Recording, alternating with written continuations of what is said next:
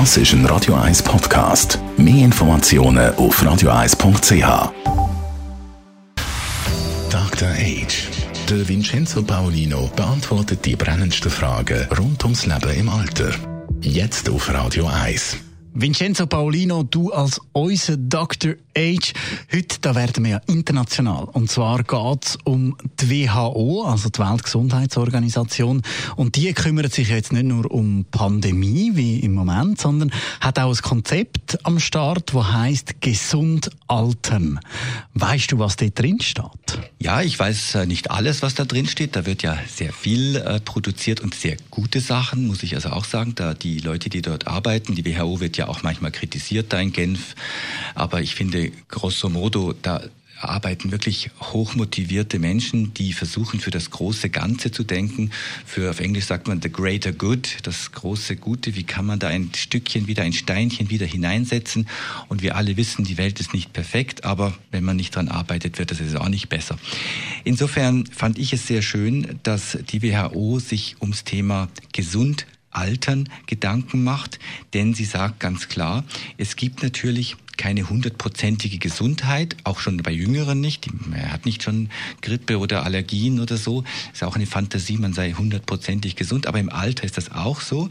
Und sie haben sich gefragt, was braucht ein älterer, ein alternder Mensch, damit er möglichst gesund und ähm, in einem Wohlbefinden kann ein höheres Lebensalter erreichen. Warum ist das wichtig? Die Zahlen sprechen, glaube ich, für sich. Das müssen wir hier auf der Sendung Dr. H nicht groß erklären. Die Hochaltrigkeit nimmt zu. Das ist eine riesen, äh, eine riesen äh, Fortschritt für uns Menschen. Aber es braucht auch Rahmenbedingungen, damit wir das als positiven Lebensabschnitt erleben und nicht mit negativen Bildern in das hineingehen.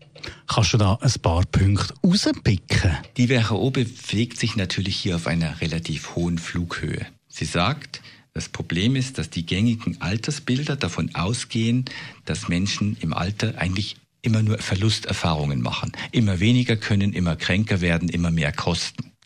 Und sie sagt, wir müssen das Denken überwinden, denn Menschen, die älter werden, verlieren nicht nur Fähigkeiten, sie gewinnen auch solche dazu und sie sind auch ein Reservoir an Weisheit und an Erfahrung.